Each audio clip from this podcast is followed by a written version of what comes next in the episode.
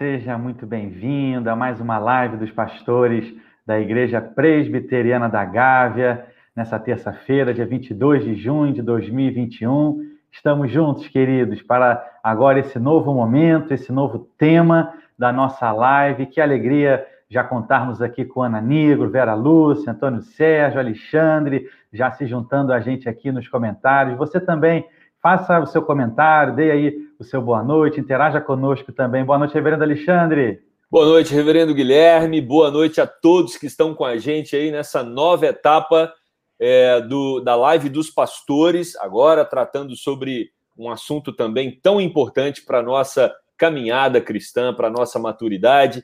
Então, nós estamos felizes, empolgados, animados com esse novo momento. Boa noite, Reverendo Leonardo. Boa noite, Reverendo Alexandre. Boa noite, Reverendo Guilherme. Boa noite a todos que nos acompanham.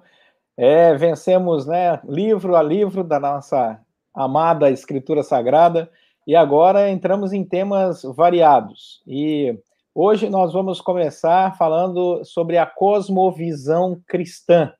Esse é o nosso tema. Vamos pensar o que é a vida cristã nesse momento que nós estamos passando, nesse momento que estamos vivendo, quais são os nossos valores, a visão que a palavra do Senhor nos dá sobre a jornada cristã e os desafios que nós temos, que são variados, né? Temos um, um leque enorme. Então, seja bem-vindo a esse desafio de falarmos sobre a cosmovisão cristã. E o primeiro tema nosso é por que podemos afirmar que todo cristão é um missionário? Está aí passando embaixo para você não esquecer da pergunta. Né? Por que nós podemos afirmar que todo cristão é um missionário? Todo cristão é um missionário porque o Senhor comissionou a sua igreja, o Senhor deu uma missão à sua igreja. Então, se você é cristão, você tem uma missão. Quem deu essa missão foi o Senhor Jesus, quando no final do evangelho ele chama a sua igreja, ele reúne a sua igreja, ele diz que nós devemos ir por todo mundo e levar o evangelho a toda criatura, batizando-os, discipulando-os, ensinando-os a guardar todos os mandamentos, a viver a vida cristã de maneira ativa, integral, no seu dia a dia.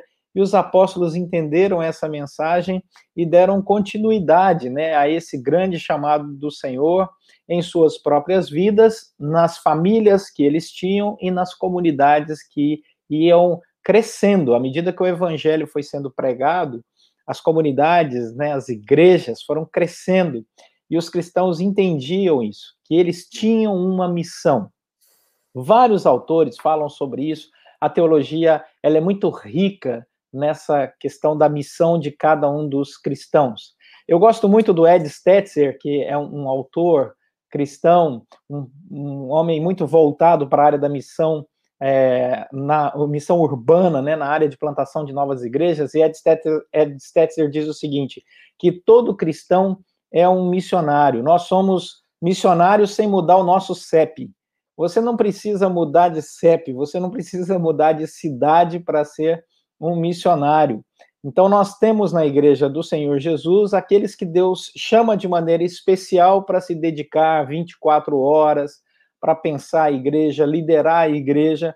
Esses são os pastores, os missionários, as missionárias que Deus comissiona para que sejam líderes de maneira integral, tempo totalmente dedicado para essa obra.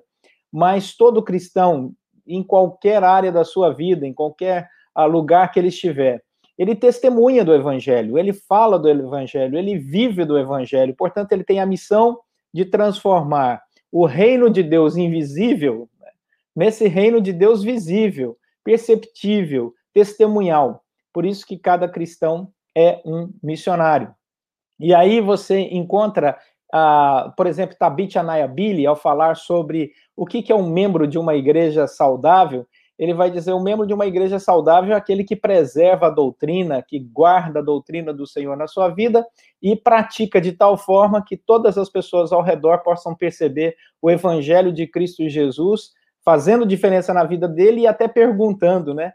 Que, o que é que te faz tão diferente? Então, o simples fato do cristão viver como cristão já é a melhor pregação de todos os tempos, e ele é esse missionário que vai a campo. Então, tem muitas perspectivas interessantes sobre esse tema, mas ah, o que é importantíssimo guardarmos no nosso coração é Deus nos chamou, a todos nós, para uma missão.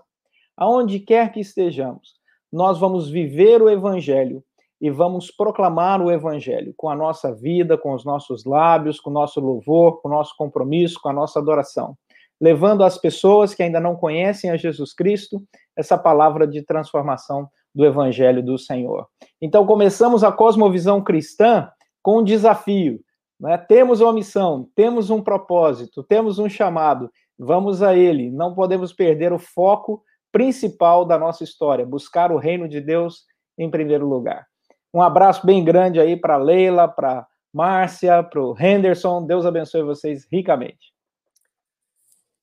O nosso segundo ponto, ele vai abordar sobre, bom, uma vez que nós biblicamente entendemos que somos missionários, o que é preciso para nossa preparação?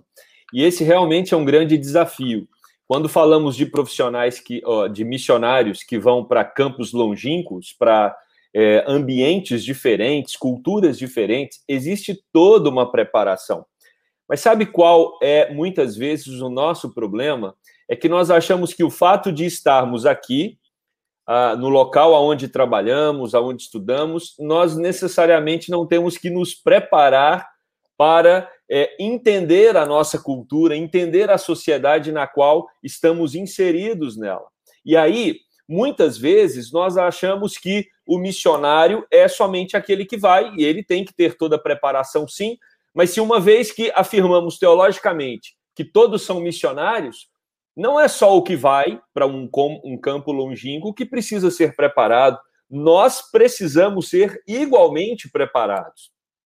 E aí, quando olhamos para o texto de 1 Pedro 3,15, uh, eh, o apóstolo não vai falar, falar ali apenas para aqueles missionários que iam plantar igrejas em outras regiões, mas o apóstolo fala para todo crente, né? Ele diz que antes santificai a Cristo como Senhor em vosso coração estando sempre preparados para responder a todo aquele que vos pedir razão da esperança que há em vós. Então, nós precisamos nos santificar e também nos preparar para cumprir esse chamado que temos de Deus para fazermos missão aonde estamos inseridos. Me lembro quando adolescente fui num programa da missão Novas Tribos do Brasil, numa tribo indígena, e o missionário que estava com a gente é, ele falou: olha, é, você precisa fazer uma pergunta. Por que não nasceu numa tribo? Por que você não nasceu num país é, onde o evangelho não entrou? Por que Deus fez você nascer aonde você nasceu? Porque Deus tem um projeto que você seja missionário onde está. Então, esse é o nosso desafio. E aí, uh, existem algumas orientações para nos prepararmos. A primeira delas é devemos nos situar autopercepção de quem somos. Eu preciso me compreender. Eu preciso saber da minha história de vida. Eu preciso entender os meus valores, as minhas crenças, para que eu possa, dessa forma, olhar para a palavra de Deus e me adequar no meu pensamento, no meu modo de uh, uh, raciocinar à luz das Sagradas Escrituras, mas ao mesmo tempo sem uh, negar ou sem romper com aquilo que eu sou. Então, essa, é, essa autopercepção de quem somos, ela é muito importante. Nós precisamos entender também a partir do contexto familiar, sociocultural no qual estamos inseridos. Né? Então, você está num determinado lugar, mora num determinado bairro, trabalha numa empresa, tudo isso precisa ser uh, analisado, estudado, pensado para que você seja um missionário eficiente no campo que você está. Assim como aquele missionário que vai para algum lugar a, a, que tem resistência ao evangelho em outros países, nós também devemos fazer essa leitura, essa percepção. Nós devemos nos situar no ambiente que estamos, né? Entender como esse ambiente ele a, deve ser impactado por nós. Então é necessário um ajuste fino e divinamente orientado tá? de maneira prática. Você está na universidade, você está ah, trabalhando numa empresa, você tem uma rede de relacionamentos na sua vizinhança. Como missionário, você tem que ser incomodado a todo tempo, a todo momento, para é, é, entender qual é a, a, a sua localização, o porquê Deus te colocar ali naquele é, determinado lugar, naquela determinada circunstâncias. E depois, além de nos situarmos, precisamos nos preparar, desenvolver uma espiritualidade adequada, vida devocional com regularidade e orientada pela palavra de Deus. Né? Nós então filtramos os conteúdos pessoais, quem somos, nossos valores e crenças, à luz da palavra. Por quê? Porque aí nós daremos um testemunho no ambiente que estamos. Essas crenças e valores uh, pessoais, elas muitas vezes interferem e elas provocam ruídos no nosso testemunho, e por isso a importância da devocional nesse, pre nesse preparo. Precisamos também entender a nossa cultura pessoal.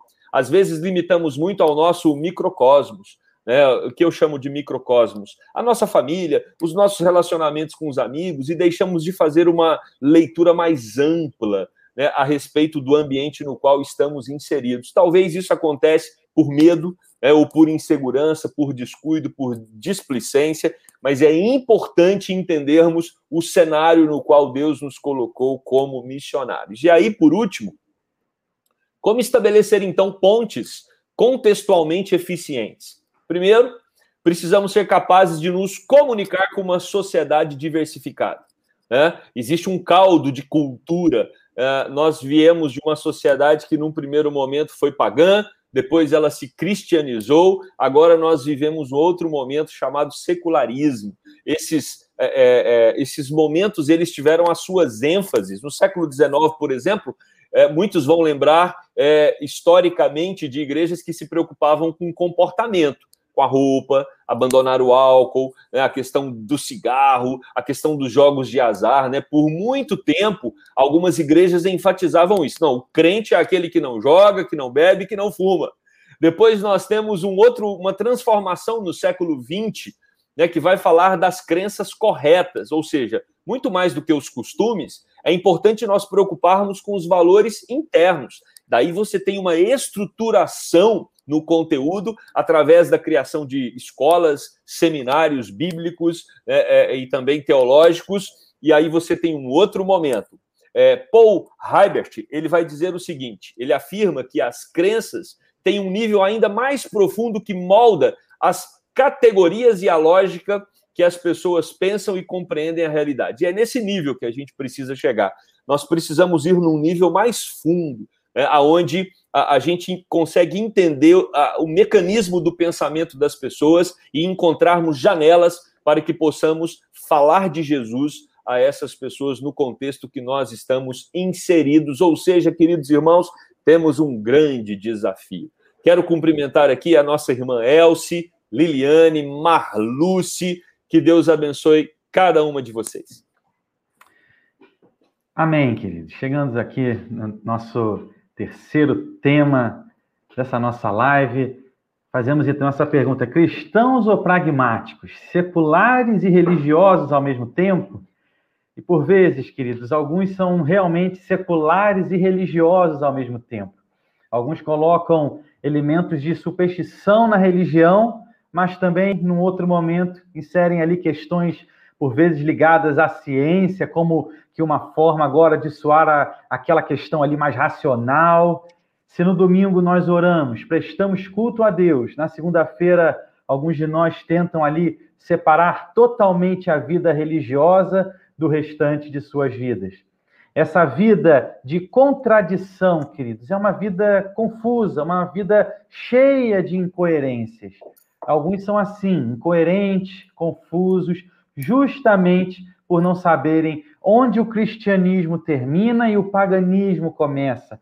São linhas, por vezes, tênues que muitos atravessam de um lado para o outro.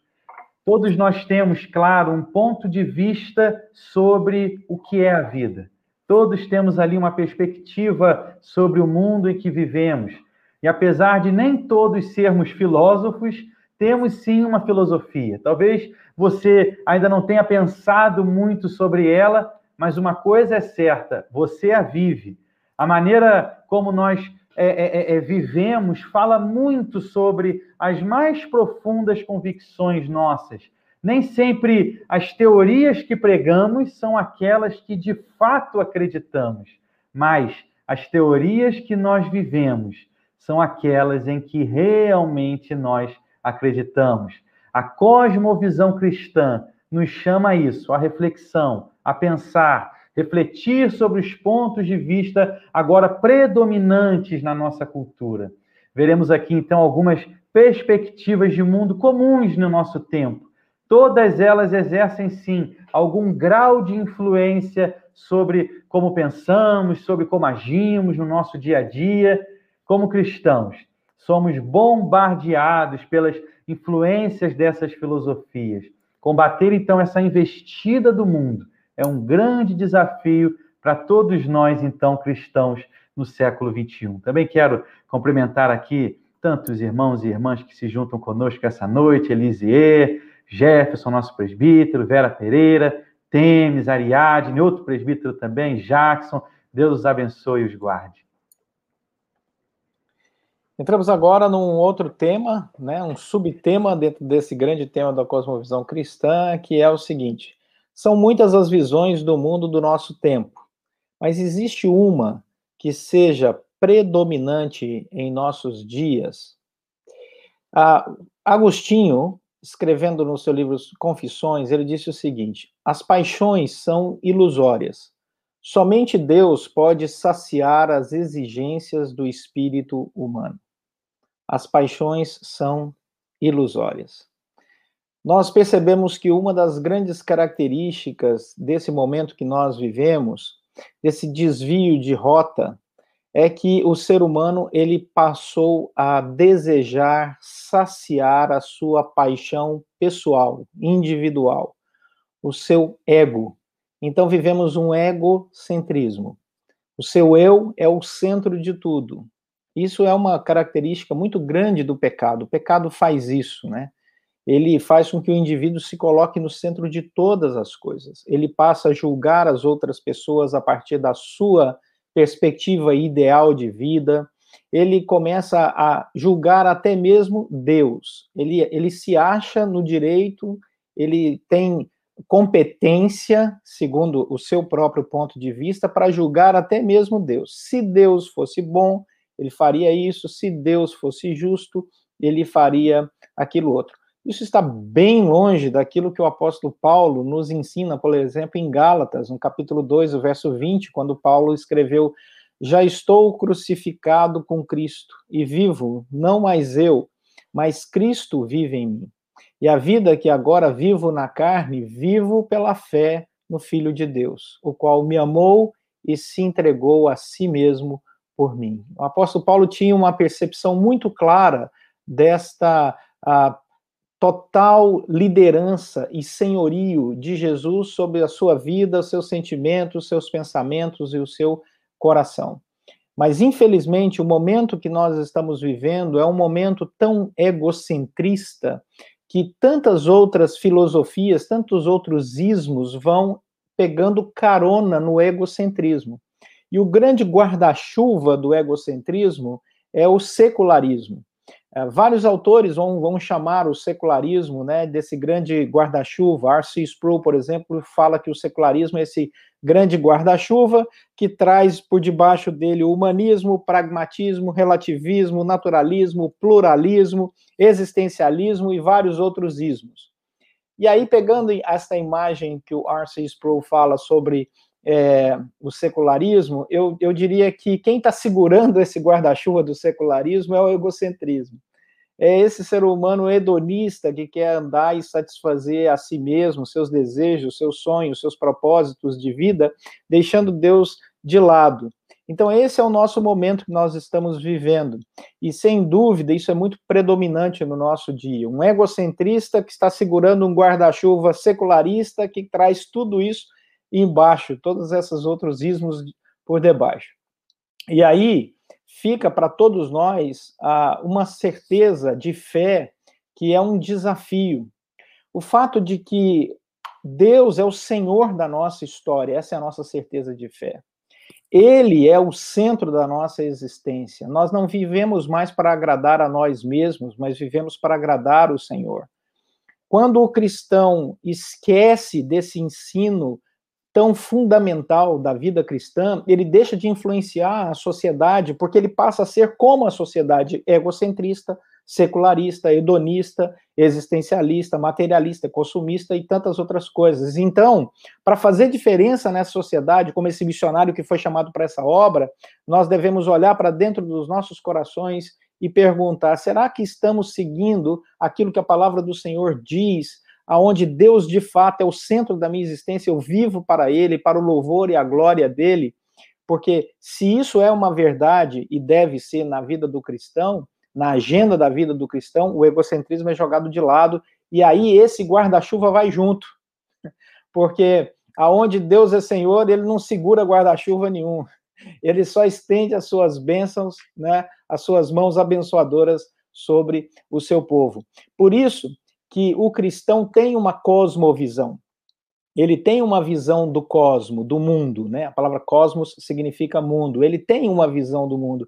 E a visão que ele tem do mundo é aquela aonde Deus é o centro, é a norma, é a regra, é aquele que dita né, como nós devemos viver, conviver, amar o próximo como a nós mesmos, sermos amorosos, perdoadores, altruístas, generosos, né, e, e por aí vai. Então, é um momento em que o que predomina hoje está bem longe, esse egocentrismo, bem longe da proposta aonde o Cristo é o centro, o cristocentrismo na vida de cada um de nós, como foi do próprio apóstolo Paulo. Quero mandar um abraço aqui para Margarete, para minha mãe e meu pai, estão aí, graças a Deus, né? Para Ana Nigro e para o Antônio Sérgio. Deus abençoe vocês. Bom, é... somos seres seculares assumimos uma posição, assumimos, assimilamos conteúdos uma, de uma cosmovisão cristã, mas de alguma forma nós somos afetados por esse grande guarda-chuva né, que é, nós também estamos inseridos debaixo dele. Não tem como não sermos afetados pelo secularismo, não tem como sermos afetados por essa realidade é, que a todo momento ela, ainda mais né, pós é, revolução da informação, ela de alguma forma ela conecta-se com a gente e vamos entender um pouquinho o que, que os reformadores falaram sobre esse tema. Mas antes eu queria falar de três níveis que são tratados por um professor é, na Bélgica, professor de sociologia da religião, Carol Dobler. Ele escreve em 2002 a, a existência de três níveis nos quais a secularização ocorre. A secularização ela ocorre num nível macro, num nível social, ela ocorre num nível, num nível meso ou organizacional, institucional, e também no nível micro, né, que é o nível individual. Então, quando nós tratamos desse assunto, nós precisamos entender é, pelo menos essa, esse recorte das dimensões. Existe um pensamento que vigora em todo o Ocidente, esse seria o macro. É, existe é, uma cultura, um pensamento, uma maneira de viver que afeta as, instituição, as instituições, as organizações e também o nível micro. Ou seja, de todas as formas e por todos os lados, nós somos é, influenciados por esse ambiente secular. E aí Lutero ele vai levantar a seguinte questão: se nós também somos afetados por esse secularismo, como devemos nos comportar? E aí ele vai dizer que como já falamos anteriormente, nós precisamos ser cristãos maduros, e à medida que essa maturidade se desenvolve, nós deveríamos então nos envolver num nível mais profundo nesse ambiente secular, não para sermos secularizados também, né? não como a proposta de aumentarmos a nossa secularização, mas para que nós pudéssemos utilizar os pressupostos que são estabelecidos nessa cultura, que com certeza são mais frágeis do que aquilo que nós acreditamos, para que nós tenhamos condições de exercer uma missiologia ou sermos missionários eficientes. Não tem como sermos missionários eficientes se nós criamos os nossos próprios guetos ou os nossos monastérios ou simplesmente vivemos num ambiente eclesiástico sem montar pontes com essa sociedade. E não tem como você montar pontes com a sociedade se você não consegue dialogar com essa sociedade. E não tem como dialogar sem que você entenda o funcionamento dela. Então, nós precisamos, nessa perspectiva, levarmos muito a sério o estudo do nosso momento. E aí, eu queria chamar a sua atenção, porque às vezes nós nos acostumamos e até é, nos envolvemos é, de maneira calorosa com as tensões é, e com as questões do nosso tempo, e por causa disso, não temos condições de avaliar e de observar o que está acontecendo para que possamos falar do grande amor de Jesus e convidar as pessoas para viver uma outra dimensão. Então, a, a, o que Lutero quer dizer é que existe uma vida secular que nós devemos participar dela sim. Não podemos ser influenciados por ela, mas participamos dela. O cristão deve distinguir o secular do sagrado, mas nunca se separar dele.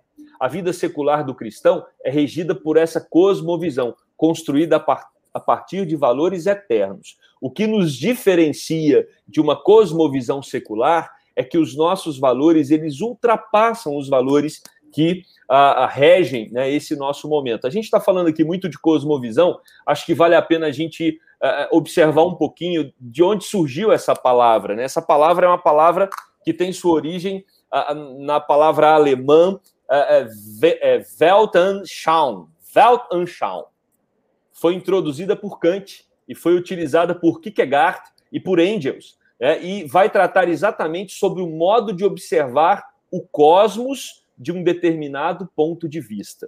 Ou seja, todo mundo está observando a realidade. De qual ponto você está observando a realidade? Eu queria enfatizar isso, porque nós tendemos, nos dias de hoje, a observar a realidade através de uma ideologia, através de um pensamento político, através de algumas coisas que nos influenciam. E não tem problema você ser influenciado de alguma forma por um ponto ou por outro. Mas a sua cosmovisão para avaliar todas as decisões que você toma e os raciocínios que você elabora precisam ser uh, estabelecidas à luz da palavra de Deus e precisam também abrir portas para que você, como missionário nessa sociedade altamente secularizada, polarizada, consiga falar sobre o grande amor do nosso Senhor Jesus Cristo. Quero cumprimentar aqui a nossa querida irmã Itajaci, Ana Nigro, Marcelo Ferreira, Denise Alvarenga, minha mamãe, Dona Vilma, um beijo para você também. Deus abençoe a todos. E a última questão, queridos, colocadas aqui, justamente essa, muito na linha que o reverendo Alexandre também abordou. Somos chamados, então, a ser seculares. Nós, quando olhamos para Cristo, queridos, notamos ali a sua presença com esse mundo. Foi no mundo que Cristo se encarnou. Deus amou o mundo de tal maneira que enviou o seu Filho para o redimir. Nós estamos nesse mundo, o um mundo que Deus está de fato redimindo. Nesse sentido, somos chamados sim a ser pessoas seculares. E aí também citando Lutero, como o reverendo Alexandre há pouco citou. Ele defendeu então essa ideia de igreja que sai para fora e entra no mundo. Por vezes, os cristãos têm essa tendência de buscar como que um abrigo no templo. Os discípulos, por exemplo, queriam permanecer no Monte da Transfiguração. Quando Jesus foi morto, eles se juntaram ali no cenáculo, a portas fechadas, com medo dos judeus. Mas Jesus é o Jesus que lhes diz para descerem do Monte da Transfiguração. É o mesmo Jesus também que teve que praticamente pôr abaixo aquela porta do cenáculo para que então seus discípulos pudessem ir até os confins da terra. Jesus nunca pregou um isolacionismo, mas tinha claros planos para o mundo. Lutero também defendeu que o cristão então deve abraçar o mundo não no sentido de se contaminar com ele, mas reconhecer que se trata sim de um lugar de Deus e não um lugar a ser desprezado ou mesmo ignorado. O cristão precisa distinguir o secular do sagrado, mas nunca separá-los. Quando separamos, negamos esses planos de Cristo. A visão de mundo cristã deve se preocupar com o agora, mas também com o eterno. Além do secular, existe o eterno, e é disso que se trata a nossa fé. O secularista ele não consegue oferecer respostas definitivas para os dilemas humanos, porque para ele não há respostas definitivas.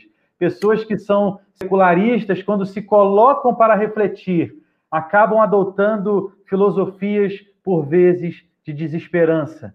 Essas filosofias são como que escapismos da realidade, por meio do álcool, drogas e outras tantas formas de comportamentos que agora entorpecem os sentidos para fugir dessa mensagem que chega a todo tempo. E qual é a mensagem que é distribuída aí afora? Não existe amanhã. Essa filosofia de desesperança cai por terra, queridos, na obra, no ministério de Cristo Jesus. João 14, 19, por exemplo, é um dos tantos exemplos que Jesus nos diz: ainda por um pouco, e o mundo não me verá mais. Vós, porém, me vereis, porque eu vivo, vós também vivereis. Como diz o hino, porque ele vive, posso crer no amanhã. Ao contrário do que prega o secularismo, queridos, o cristianismo prega a alegria no porvir, prega a certeza de que há sim um lugar de esperança, que é nos braços de Cristo, nosso Supremo e nosso Pastor. Queridos, quero aqui cumprimentar tantos irmãos e irmãs que se juntaram conosco nessa noite, nesse tempo tão bom de live sobre esse tema é, é, da cosmovisão. Mas é claro, será que teremos o nosso livro da live? Reverendo Leonardo, que livro é esse? Então, esse é um livro que vai te ajudar muito a perceber como ler a sociedade na perspectiva correta, como aquele que vai para a sociedade e influencia a sociedade com os valores cristãos. Né? O Francis Schaeffer foi, sem dúvida nenhuma, um dos maiores pensadores do século XX, se não o maior. Ele era pastor presbiteriano americano, pastoreou nos Estados Unidos por um tempo, ele formou-se no Westminster Theological Seminary, é, já faleceu em 1984, mas depois de ter pastoreado um tempo nos Estados Unidos, ele foi para a Suíça com a sua esposa Edith, e fundaram o Labri Fellowship, que era um lugar onde as pessoas iam para ouvir sobre apologética cristã, discutir sobre os valores do cristianismo. Ele recebia várias pessoas não cristãs, vários pensadores, filósofos, professores de universidade, escritores, gente simples, gente comum, e ali ele debatia sobre os valores e a, e a importância da fé cristã, como alguém que vivia no século como missionário, mas não era secularista, mas era um cristão que fazia diferença. Francis Schaeffer tem vários livros, esse é um livro muito interessante para você aprender sobre a mensagem e a cultura né, da nossa igreja nesse momento que nós estamos vivendo e como a igreja tem que ficar atenta às armadilhas né, que esse século apresenta para ela e como ela tem uma mensagem de transformação para esse século. Então é muito bom excelente esse livro. Mas nós temos perguntas aí, né, dos nossos queridos. O Marcelo tem uma pergunta. Pastores, boa noite. Os senhores acham que alguns cristãos estão se equivocando em relação ao relacionamento do cristão com a política? Como ter uma visão equilibrada nesse tempo? Excelente pergunta, Marcelo. Chegou na hora certa. Cosmovisão cristã passa pela política, sim. Os reformadores foram extremamente ah, ah, importantes na perspectiva política, da nova política, para a Europa toda. E o que eles sempre falavam é que o cristão, ele não tem que ser a voz do Estado, ou seja, o cristão não tem que ser a voz de um partido. O cristão, ele tem a missão de ser a consciência, né, de falar sobre a palavra do Senhor, chamando todos os políticos toda a raça humana, obviamente, mas no caso específico das autoridades, ah, sobre os princípios da ética, os princípios importantes da ética cristã. E aí, Marcelo, é, eu creio, e acho que é muito importante para todos nós, termos uma visão equilibrada sobre esse tema, como você pergunta, e a visão equilibrada sobre esse tema é o seguinte: é, precisamos voltar os nossos olhos para aquilo que é valor na escritura sagrada.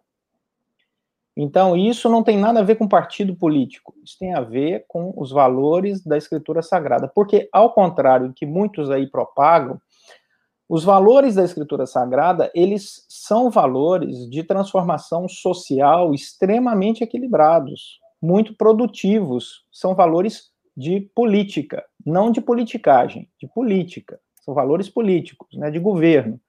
Então, por exemplo, honestidade, ética. Esse é um princípio cristão para a política. Um cristão precisa ter uma visão equilibrada sobre esse tema. Nós precisamos de líderes que sejam éticos, corretos. O cristão não pode é, dizer que isso não é importante na hora de escolher o seu candidato. Ele tem que escolher um candidato correto, que seja honesto. Daí é preciso que você tenha responsabilidade cristã na hora de votar. É preciso que o, o, o cristão tenha uma visão equilibrada nesse momento, nesse tempo político, sobre uh, o que, que os partidos, o que, que os candidatos defendem e conhecer de verdade. Ler tudo, programa de governo, história dos candidatos e ter uma, uma visão séria sobre isso. O problema é a paixão, né? e aí, quando a paixão entra na frente da razão, atrapalha tudo. Então, é muito interessante você observar, como nós temos observado aqui, né, e nós aqui, pastores, conversamos muito sobre isso, como as pessoas são, ah, muitas vezes, é, atropeladas pelas suas paixões e não percebem que nós precisamos avaliar, analisar as coisas com calma, com equilíbrio, à luz dos valores da Escritura Sagrada, porque eles são, de fato, aquilo que rege a nossa vida politicamente como cidadão porque o cristão ele é um cidadão e o cristão tem que ser um cidadão democrático, que vai para a sociedade para fazer diferença na sociedade como um cidadão democrático.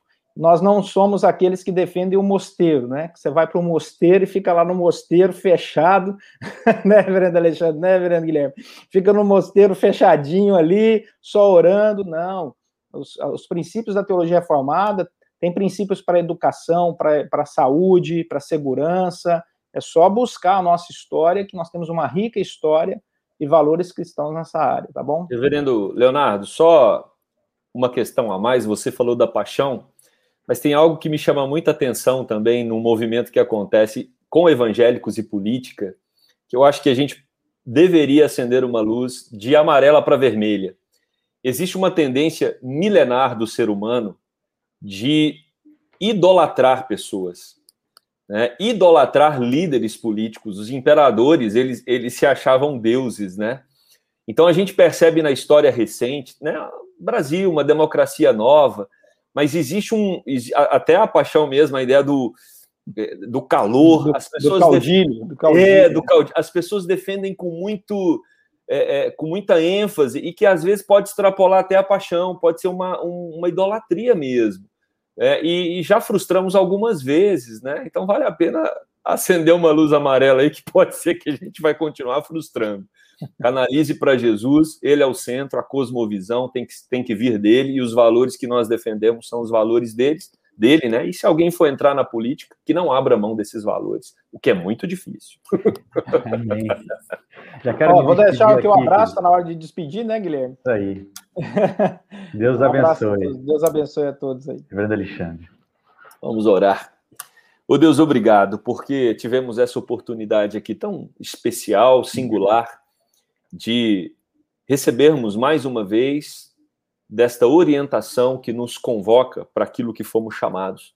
Sermos luz de uma cidade em trevas, sermos, sermos sal de um, de um povo que precisa de tempero e proclamarmos as boas novas de salvação. Não é um trabalho fácil, é um trabalho que exige esforço, assim como os missionários que se preparam para ir para campos longínquos, nós também temos que nos esforçar para sermos eficientes no nosso campo, no campo que o Senhor nos colocou.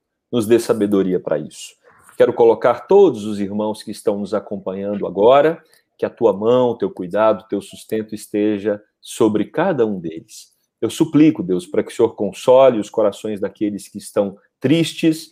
Nós sabemos que esse momento do país é um, é um momento de lamento e nós clamamos para que o Senhor continue abençoando, orientando e sustentando a nossa nação. Oramos assim no nome de Jesus. Amém. Amém. Amém. Lembrando, daqui a pouquinho temos o GAP, às 8 horas. Fica ligado aí no YouTube, no Face da igreja, para pensarmos sobre vida profissional com Mário Simões, tá bom? Então, às 8 horas da noite, daqui 20 minutos, estaremos juntos. Eu nessa mesma cadeira aqui. um abraço, gente. Até já.